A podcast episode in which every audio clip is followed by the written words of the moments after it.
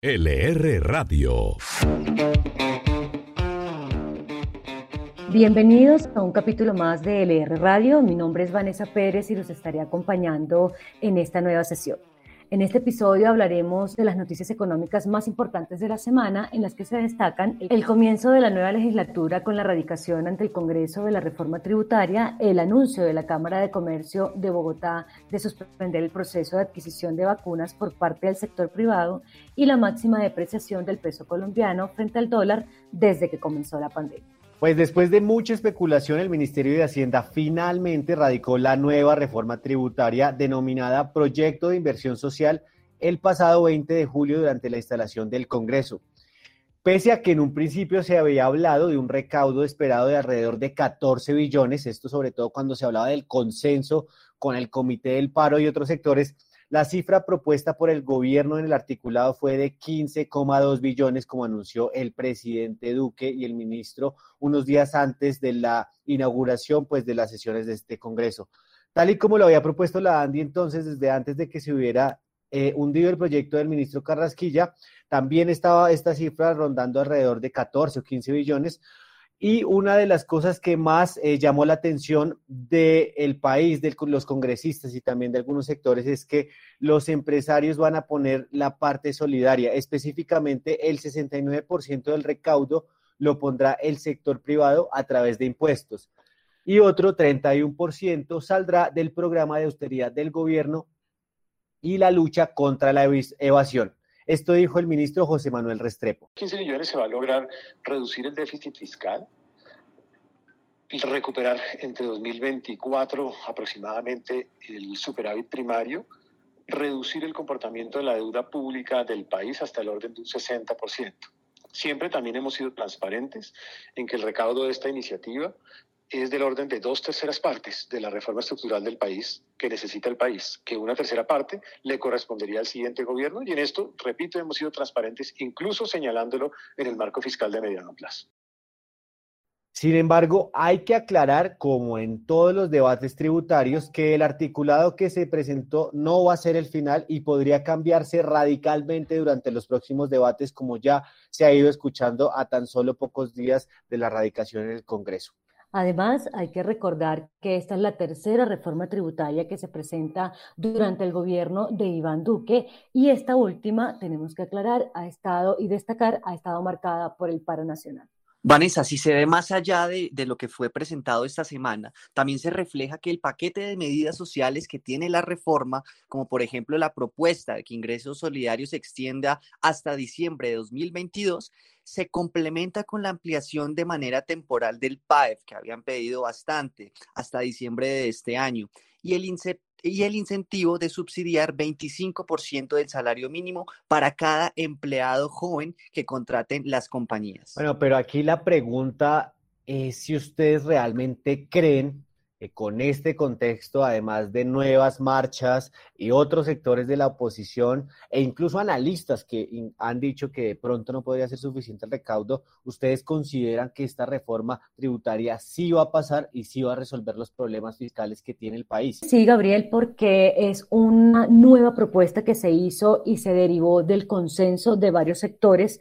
El ministro de Hacienda Restrepo hizo un trabajo mm, bien premeditado para incluir en una nueva eh, normativa todas esas, aquellas exigencias que nos permitan lograr una buena estabilidad a nivel macroeconómico. De hecho, ya Fitch dijo y se refirió al proyecto que hasta ahora conocemos y que se presentó en días anteriores y ha dicho que efectivamente va en sintonía y que podría recuperar la credibilidad fiscal eh, de Colombia. Lo que me preocupa es si hay ambiente en el Congreso, pues desde el pasado 20 de julio, como vimos durante la, el pronunciamiento y el discurso del presidente Duque, ya estaba el ambiente bastante polarizado. Aquí la responsabilidad que tienen ahora los congresistas es demostrar que tienen madurez política para hacer un debate a tono, con altura y lograr que Colombia salga de este hueco y de, y de este mm, stand-by eh, financiero en el que estamos. Hay varios puntos eh, que, como bien dice Vanessa,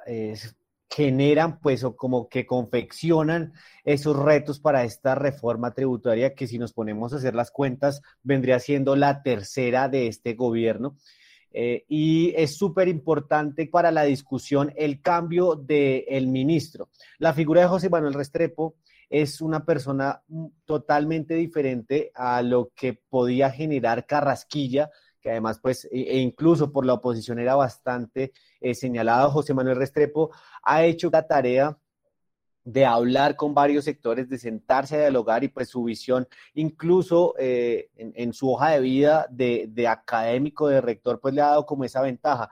Algo que me quiero centrar de lo que dice Vanessa a la espera de si sí es también que va a ser, eh, si las cuentas nos dan, va a ser una reforma tributaria que va a poder cumplir esas dos terceras partes de lo que se necesitaría de una estructural pero también hay un punto de ventaja para el gobierno y es que eh, María, del, María del Rosario Guerra, perdón, fue elegida como presidenta de la Comisión Tercera del Senado.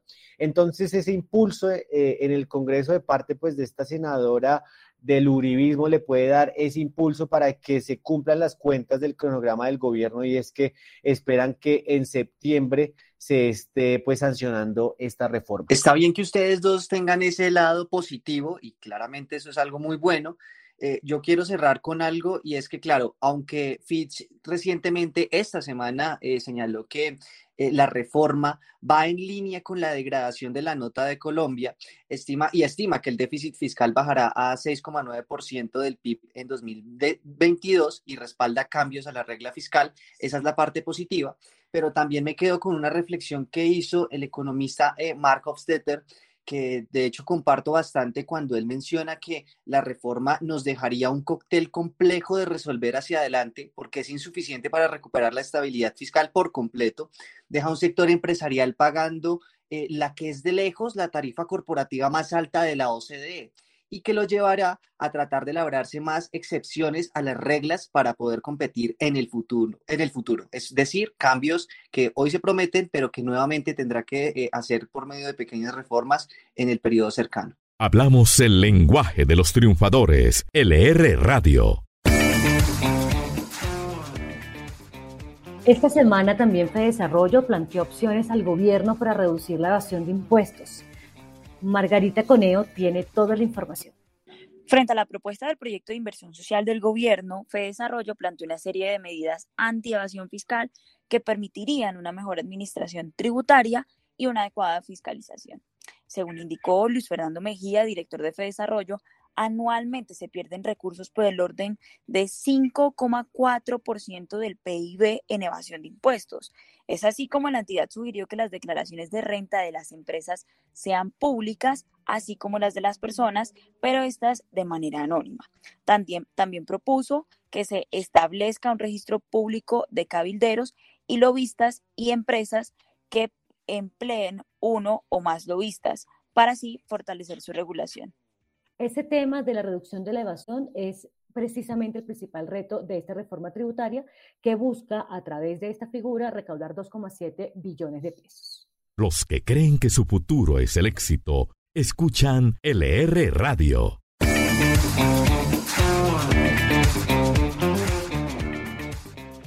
Otra de las grandes noticias que tuvimos esta semana es sobre el tema de las vacunas. Alrededor de 2.000 empresas ya habían manifestado interés en comprar vacunas contra el COVID-19 a través de la iniciativa de la Cámara de Comercio de Bogotá. Sin embargo, la entidad anunció que se suspenderá el proyecto. Joana, ¿qué se sabe más sobre este anuncio? Sí, la entidad explicó que al ver el rápido avance del plan de vacunación en el país, les parecía inconveniente que las empresas hicieran esa inversión adicional, teniendo en cuenta que cuando los biológicos llegaran al país, ya habría acceso público y gratuito a vacunación para personas mayores de 25 años y unos días más tarde para la población mayor de edad. Esto fue lo que dijo Nicolás Uribe, presidente de la Cámara de Comercio de Bogotá. Bueno, nosotros iniciamos un proceso cuyo calendario de inicio de vacunación se iniciaría la última semana de julio, 27 y 28 de, ese mes, de este mes de julio. Eh, sin embargo, eh, y a pesar de que estábamos cumpliendo con los plazos del proceso de manifestación de interés y de recaudo y demás, pues lo que hemos visto es que el Plan Nacional de Vacunación viene avanzando de forma acelerada. Este eh, ejercicio de aceleración del plan se ha visto en la reducción, o más bien la disminución de edades que tienen acceso a la vacunación por parte del sector público. Eh, en eh, plena etapa de recaudo, cuando arrancamos se podían vacunar mayores de 50. cuando arrancamos inicio de consulta se pudieron vacunar mayores de 45. La semana anterior, el 16, lo pudieron hacer menores de 35 y el gobierno anunció que semanalmente iba a reducir eh, grupos quinquenales de edad por las próximas semanas. En la práctica esto significaba que eh, por sustracción de materia nosotros íbamos a prestar un servicio que de manera no gratuita, es decir, onerosa, pagando, iba a llegar al mismo tiempo que la vacunación pública. Y en unas circunstancias como las actuales, pues no tiene sentido cobrarle a una empresa por aquello que pueda obtener de manera gratuita y simultánea. ¿Cuáles son entonces las cifras de vacunación que se reportan hasta el momento para entender cómo está avanzando el plan de vacunación del gobierno nacional? Bueno, con corte al 20 de julio en el país se habían aplicado 24.509 dosis de vacunas, de las cuales 13,4 millones corresponden a primeras dosis, 8,6 millones a segundas dosis y 1,9 millones fueron personas que fueron vacunadas con una sola dosis, lo que quiere decir que hay 10,5 millones de personas con el esquema de vacunación completo en el país. LR Radio, información para decidir.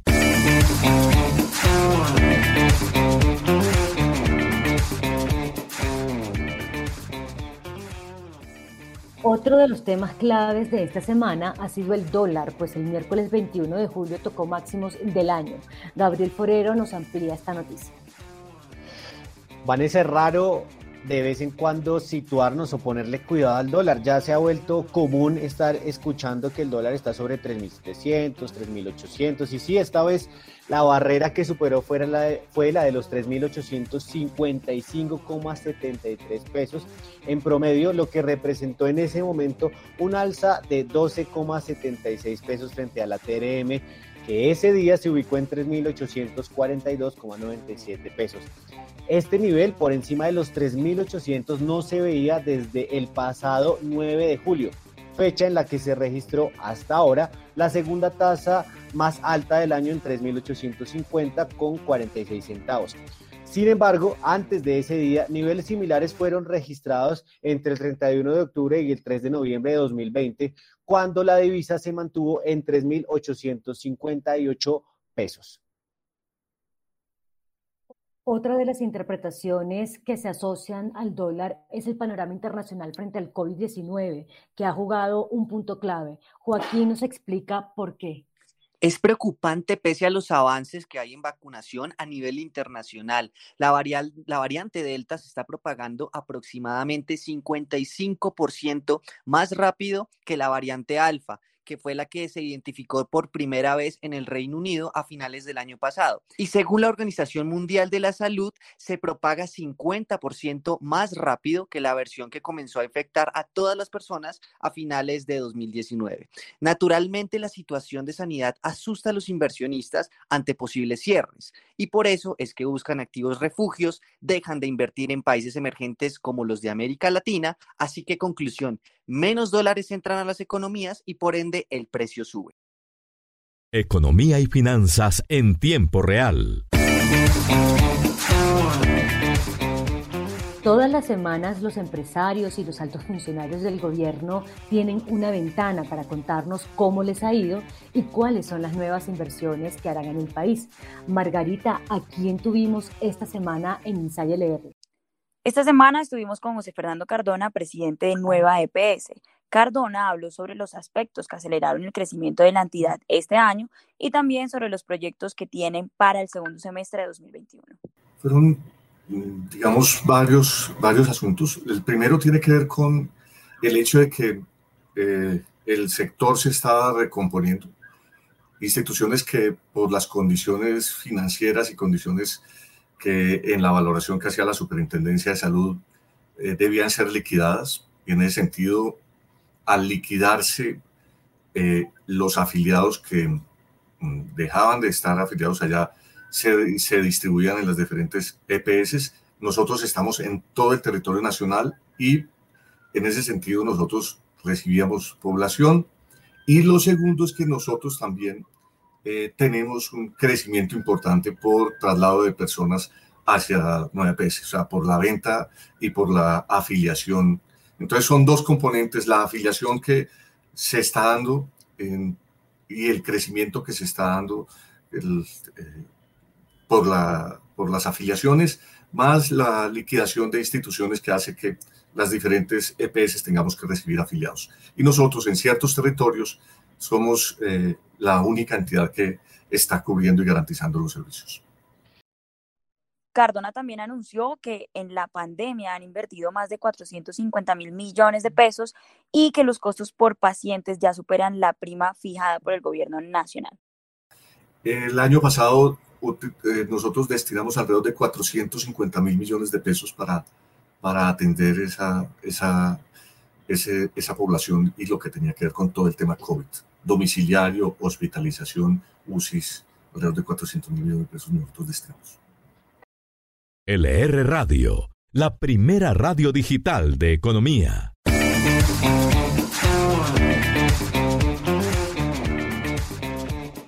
Y en otras noticias, el grupo Werthen eh, y ATT anunciaron que el primero llegó a un acuerdo para adquirir la unidad de negocios Brio Corp, una compañía líder de servicios de entretenimiento digital con 10,3 millones de suscriptores en 11 países de América Latina y el Caribe. Pero ¿por qué nos toca esta noticia más allá de que afecta o impacta mejor a los suscriptores de DirecTV en Colombia?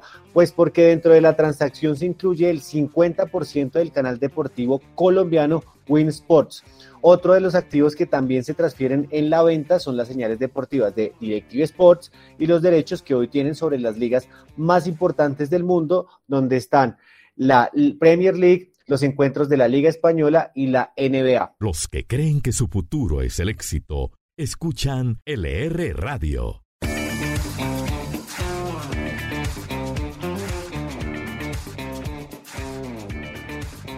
Esta semana estuvimos cargados de noticia y otra cifra importante que se conoció fue la que reveló el DANE. La entidad señaló que en mayo la economía colombiana se contrajo 5.8% luego de nueve meses de estar al alza.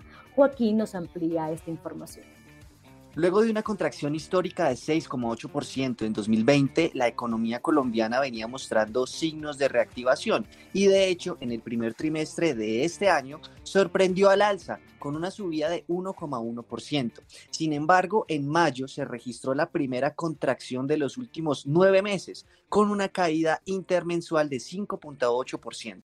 Los que creen que su futuro es el éxito, escuchan LR Radio.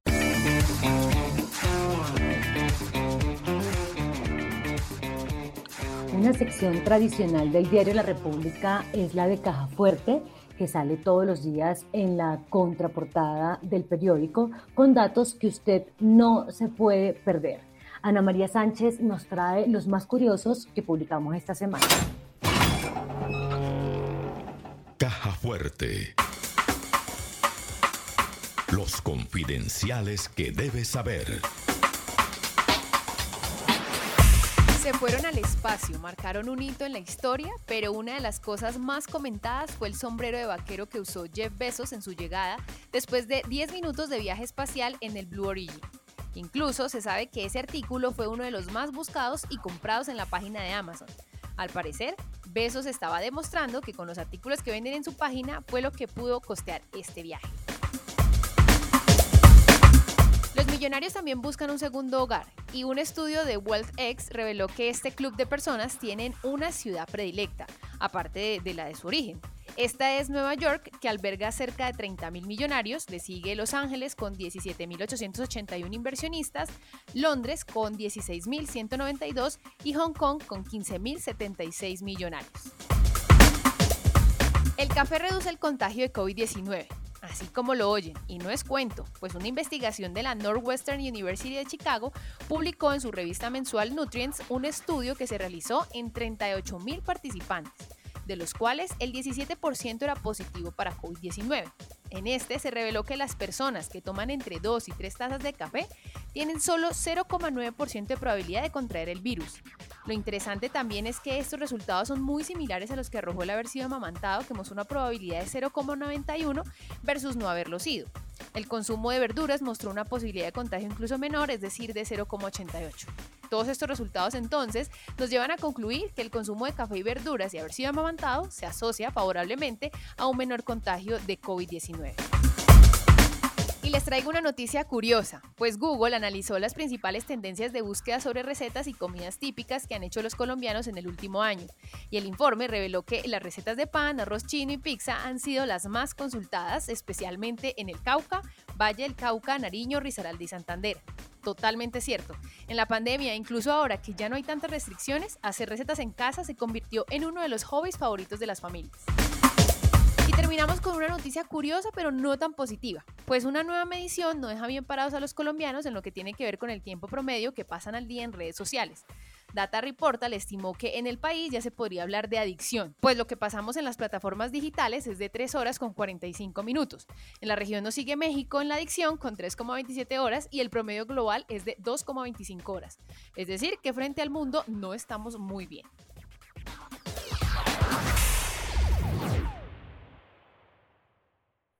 Hablamos durante este episodio de LR Radio, la radio económica, del comportamiento del dólar, pero siempre nos gusta estar un paso adelante y por eso Margarita Coneo nos va a dar los indicadores para la próxima semana.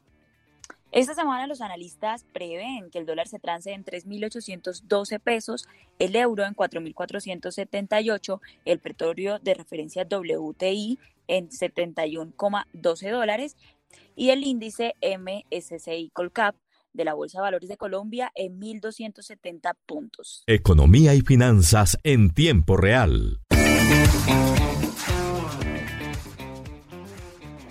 Vamos llegando al final de este episodio de LR Radio, la radio económica, y como ya es costumbre en estos capítulos, les pido a mis compañeros que me acompañan un consejo o una noticia por la cual estar pendiente la próxima semana. Comencemos con Gabriel Forero. Vanessa, es importantísimo eh, y creo que uno de los consejos más importantes no lo doy yo, lo dan los presidentes de las EPS que han pasado por la República, es para que todos creemos conciencia de que todas las vacunas funcionan, de que derribemos ese imaginario de que solamente una marca como Pfizer es la que tiene efectividad, sino que todas las que están dispuestas en este momento que se están ofreciendo son claves para poder aumentar e ir avanzando en esa inmunidad de rebaño. Algo importante que dijo, como bien eh, se mencionó antes de los insights, el, presidente de 9PS, es que en este momento hay más oferta que demanda de vacunas. Entonces, si queremos realmente alcanzar esa inmunidad y poder alcanzar un poco algún grado de esa eh, recuperación de la vida normal antes de la pandemia, pues hay que ir a vacunarse. Joaquín, una noticia, un consejo para la próxima semana. Vamos a estar pendientes de lo que puede ser los resultados de la encuesta de opinión financiera de cara de lo que Desarrollo calcula que podría pasar en la renta variable y en los mercados para el mes de agosto. ¿Por qué es importante? Porque básicamente viene una encuesta nutrida con los balances de, lo, de cuánto podría estar el dólar los próximos tres meses, más ahora que hubo fuertes cambios por lo que pasó con la variante Delta, de lo que ya hablamos. Margarita, ¿un consejo o una noticia? Yo por acá tengo un consejo y es estar muy pendientes de todas las observaciones, recomendaciones y demás que se le van a estar haciendo a este proyecto de la reforma tributaria que ya está en el Congreso y que ya todo el mundo conoce, entonces todo el mundo le tiene la lupa puesta y seguramente serán no una ni dos ni tres, sino muchas las versiones encontradas alrededor de, este, de esta nueva reforma. Y bueno, hay que estar muy pendientes de cuáles son las propuestas que van a sacar y cuáles realmente son muy buenas para la reforma y cuáles pues habrá que ponerles un poquito de crítica. Yo les recomiendo que estemos atentos a la encuesta Pulso Social. Eh, muchas veces eh, subestimamos la capacidad analítica y estadística que tiene el DANE. Esta información es vital porque da una de cómo está el comportamiento, cómo es el colombiano frente a diversos temas como el COVID, como la vacunación, como la capacidad de poder adquisitivo. Y el lunes se van a entregar estos datos. Finalizamos este nuevo capítulo del podcast LR Radio. Muchas gracias a mis compañeros por habernos acompañado en la entrega de información y no nos vamos sin antes recordarles que para poder escucharnos todos los fines de semana solo deben ingresar a la página web del Diario La República y ahí nos pueden escuchar. Hay otras aplicaciones. Joaquín, cuéntanos por dónde también nos pueden escuchar. No solamente Spotify o Deezer, también estamos teniendo un muy buen crecimiento en, en Apple Podcast y yo les dejo esta curiosidad. Hace poco vi a mi hermano escuchándonos desde Xbox, que eso también se me hizo muy curioso. Ahí tenemos. Muchas gracias por habernos acompañado.